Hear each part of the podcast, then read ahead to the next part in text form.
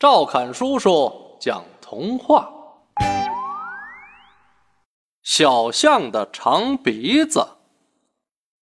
夏天真热，连太阳公公都热得喘不过气来了。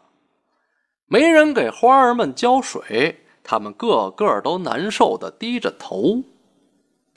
小象毫不犹豫地说：“我这就给你们找水去。”他跑到了小河边。